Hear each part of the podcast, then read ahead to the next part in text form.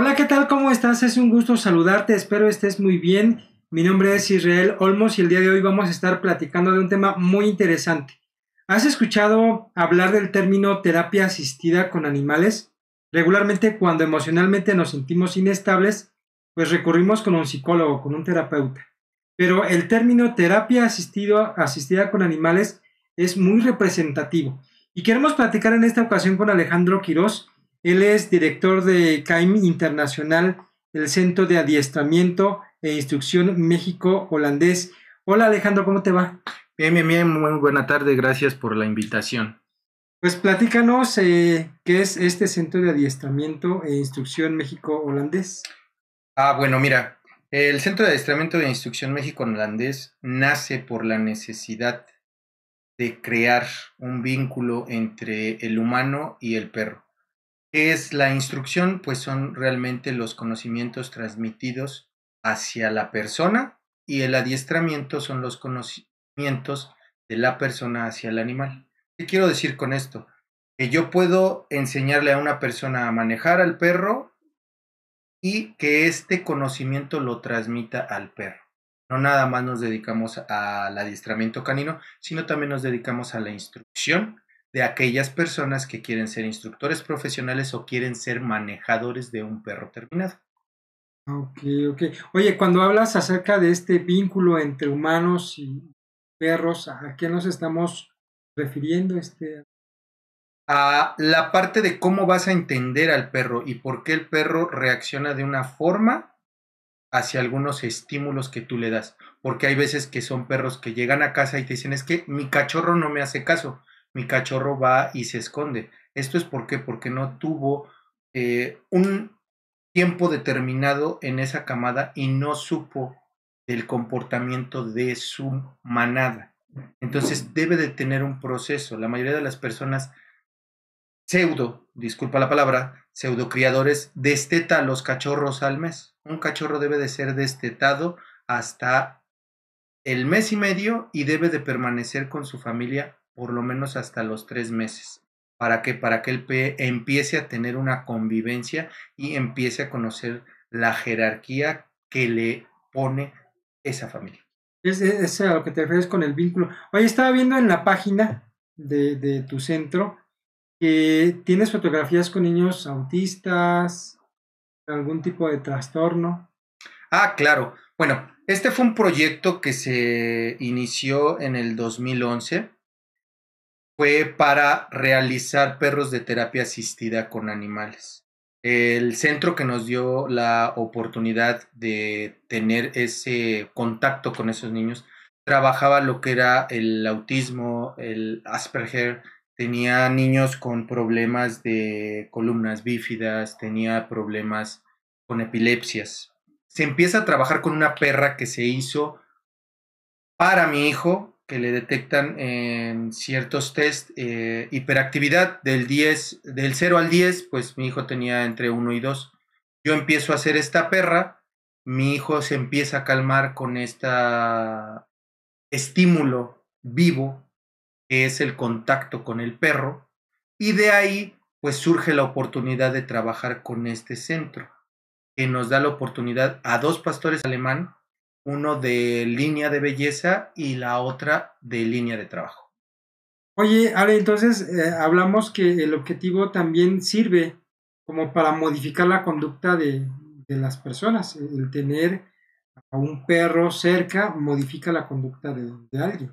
Claro, el, el hecho de que tú veas que llega un perro y este perro obedece al instructor o al manejador y en ese momento lo presentas a aquellas personas, no vamos a poner eh, personas que tengan problemas psicomotrices, sino vamos a poner una persona que se sienta deprimida, que esté mal por alguna enfermedad. El hecho de que llegue un ser vivo y te esté moviendo la colita, te esté viendo, te hace que te sientas satisfactorio. Aquí entra la cuestión del tocar una cosa inanimada a tocar una cosa viva. En este caso, el pasar la mano por el pelo, recordamos que hay energía.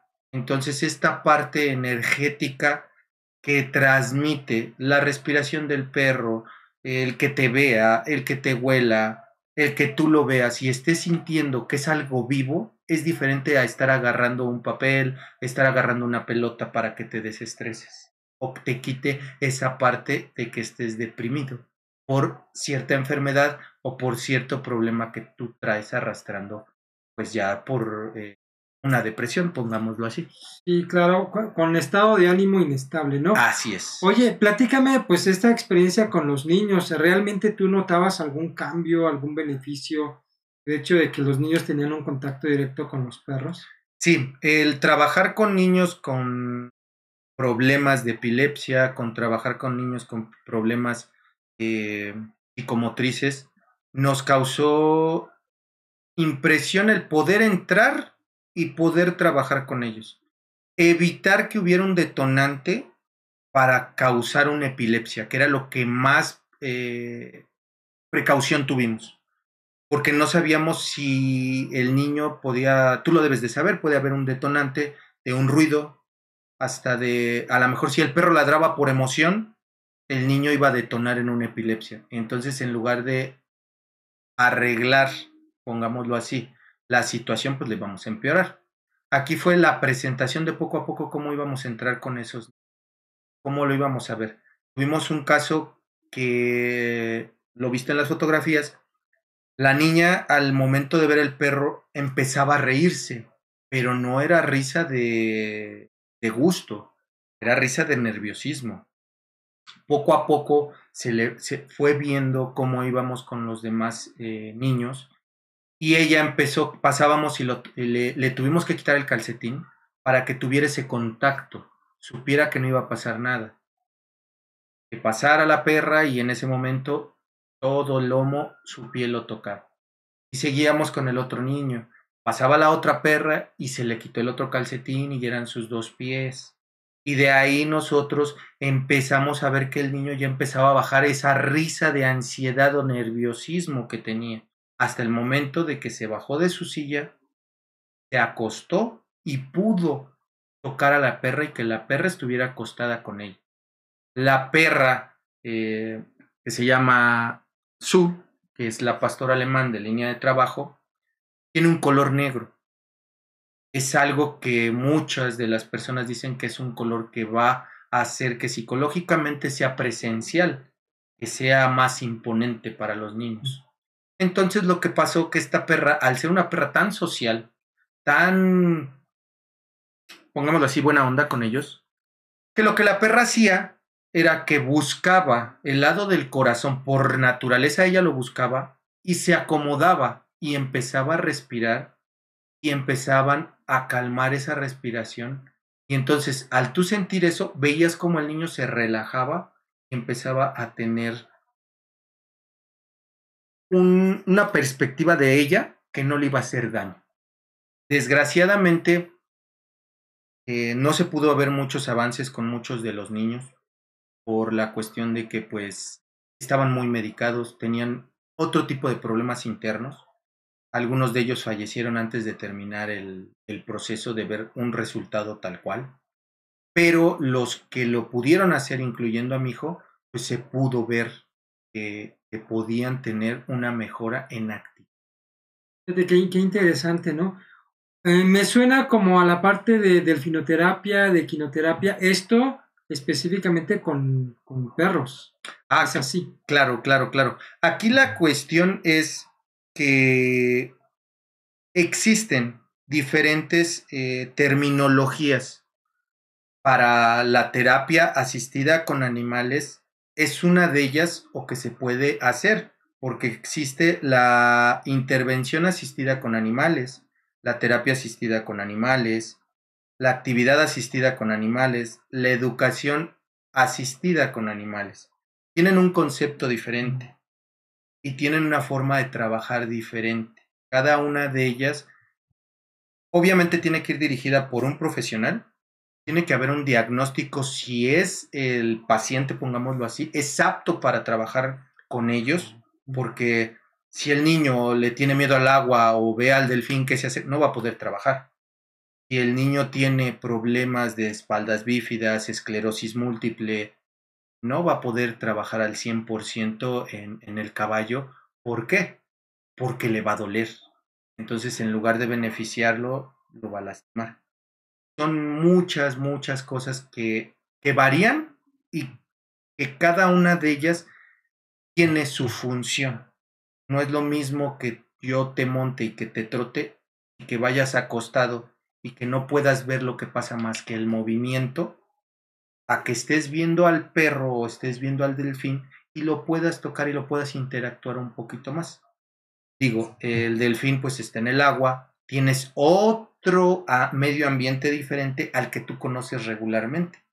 Y también tienes esa parte de que cuando el delfín llega, te meten al agua, el agua está fría, tienes un proceso súper diferente. En cambio, con un perro, pues estás en tu ambiente, puedes estar sentado donde siempre, lo puedes hacer en casa, lo puedes hacer en tu centro de terapia y poco a poco vas introduciendo al perro. Tiene un poquito más de ventajas que las demás. Sí, como más práctica, ¿no? Un, perro prácticamente lo tiene la mayoría de familias. Así es. Aunque, aunque en tu caso tú te dedicas a adiestrar eh, perros, eh, adiestramiento canino que implicaría también eh, entrenar a un perro para esta actividad?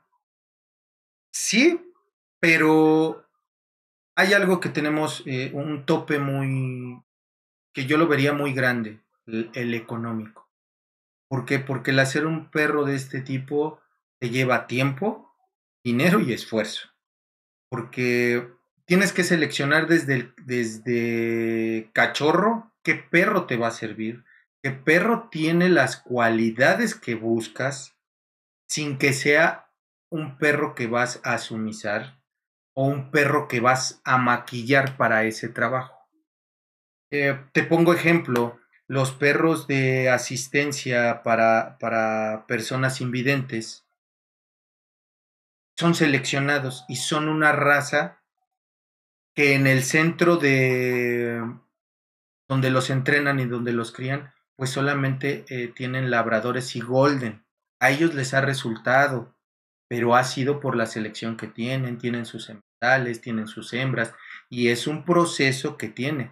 Por eso cuando un perro lo hacen, aunque te lo dan totalmente gratis o tienes que pagar una remuneración muy mínima, tardas para que te den un perro entre 3 y 5 años. Entonces, un perro de terapia asistida y que desgraciadamente en México no hay una certificación, solamente podrías ir a certificar un perro a Bocalame, España, o podrías ir a Delta en Estados Unidos, y que te dijeran, este perro es apto. Yo, eh, cuando se inició el proyecto, ponen regresando un poco, yo tuve contacto con Bocalán España. Bocalán España me decía que sí podía yo ir, que sí podía yo estar y que ellos nos certificaban como eh, formadores de perros de terapia de asistencia. Teníamos que estar tres meses en España, pero teníamos que tener el respaldo de una institución. Por, ejemplo, si, si yo soy un jefe, un este, cabeza de familia que, que quisiera tener este servicio para mi hijo, ¿qué tengo que hacer? Seguramente habrá personas que quisieran eh, tener este tipo de tratamiento. Claro, bueno, eh, te tienes que acercar a, a, una institución que maneje este tratamiento, que sea una institución que tenga resultados y que no nada más trabaje y que sea apócrifa, que te diga sí lo hago, pero el perro no tiene el trabajo, el perro no tiene el, condicionamiento para, para, trabajar, para realizar, para hacer. Son perros que no pueden tener un ambiente común como tendrías un perro. O sea que este, esta iniciativa está en proceso, pues. O sea, a nivel nacional eh, está en proceso en, en, adquirir apoyos, recursos, en legalizarlo todo bien. Aún falta para sí. que esto suceda. Sí, sí, sí, todavía falta. De hecho, em, pues se supone que está Bocalán, México, pero eh, cuando tú llamas a Bocalán, España, no, no te dan referencias. Es, no, no quiero caer en algo que diga yo que, que es apócrifo, pero hay mucha información que no les da buena, buen punto de vista. Claro. Y hay otras instituciones que no tienen certificaciones, que no tienen nada, y porque tomaron un curso online, porque tomaron un curso eh, vía remoto, y te dicen que ya está certificado por alguien que no puede ser. No puedes tener una certificación ni un curso vía online porque no estás trabajando con una máquina. Vas a trabajar con un ser vivo. Y aparte de trabajar con un ser vivo, el final de lo que vas a hacer es trabajar con un ser humano, otro ser vivo. Entonces no puedes hacerlo vía online. Claro, es como, como los psicólogos, ¿no? Trabajamos con, con seres humanos, igual ustedes, ¿no? Trabajan en su caso con seres vivos, no con máquinas. Oye, pues, ¿cómo te encontramos eh, en tu caso? Si alguien quisiera pedir tus servicios como instructor, que quisiera más información acerca del vínculo de, de, perro humano, como nos lo comentabas en un inicio, ¿cómo, cómo te encontramos, eh, Ale? Bueno, yo me encuentro en la red social de Facebook como Caín Centro.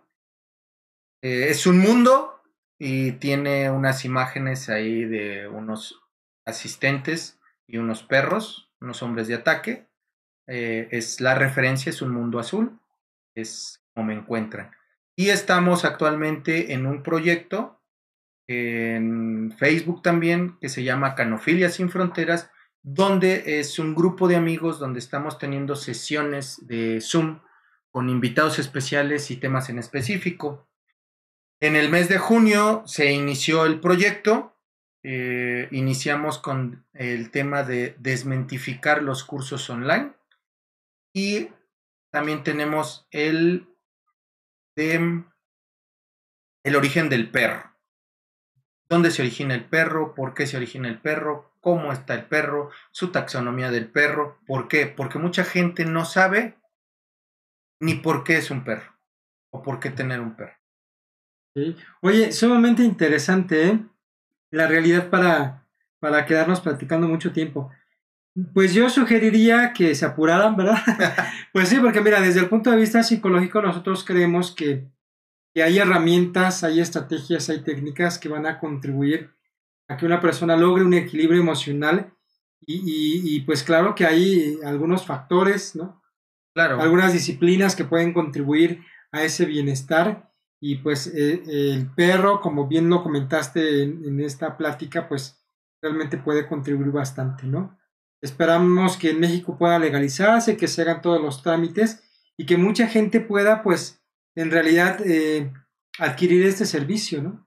Claro, aquí depende de las instituciones. Digo, una de las instituciones más grandes que puede haber y que, te puede dar el servicio que tiene diferentes CRIC, eh, no lo da.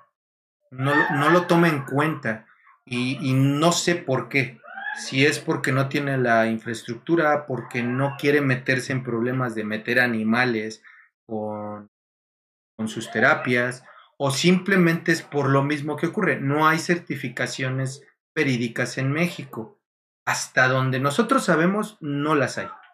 Si las hay, bueno, digo, algún una persona que nos esté escuchando que nos diga quién las tiene, que sean verídicas, quién las respaldan, pero las más, pongámoslo así, las más fuertes en el mundo es Bocalán y Delta.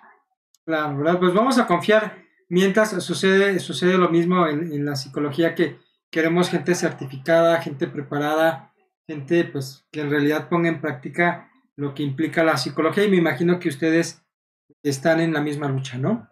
Claro, claro, estamos en lo mismo y lo que nosotros queremos poner mucho hincapié es que las certificaciones en, en nuestro país, pues no hay quien te certifique a ciencia cierta en algunas cosas y en otras pues ahora pues, lo están haciendo en todo el mundo que te dan un curso online y te dicen que ya estás certificado como instructor canino internacional. ¿Quién lo hace? ¿Quién te lo pone? Entonces sí tenemos mucho problema en eso, pero pues luchamos, lo seguimos invitando a que nos sigan en esa, en esa red social de Canofilia Sin Fronteras, donde van a aprender, donde van a ver y más que nada, pues estamos tratando de quitar una venda de los ojos y que a lo mejor se hizo de, de una astilla, se hizo a un polín en todo el mundo. Claro, ¿verdad? Ale, pues muchísimas gracias por eh, estar aquí, ¿verdad? Disfrutamos mucho esta plática contigo, pues algo que quieras decirle a nuestra audiencia. No, pues muchas gracias por la invitación a, a ti y que no nada más es el hecho de leer y buscar la información en la red. Hay mucha información que es veraz, pero también hay mucha información que es apócrifa. Los invitamos a que busquen instructores profesionales que les muestren su trabajo, que les muestren sus resultados y que no nada más les digan que están certificados, pidan su currículum, pidan quiénes son y que no los estafen. Correcto, pues muchísimas gracias. Este episodio es exclusivo, ¿eh? Para los amantes de los perros y, a los que no, bueno, pues regularmente sacamos beneficio también de esta conversación porque lo que buscamos siempre es todas las herramientas, todas las técnicas, estrategias que se necesitan para cuidar nuestra emoción. Pues nos estamos viendo en un próximo episodio. Que tengan un excelente día.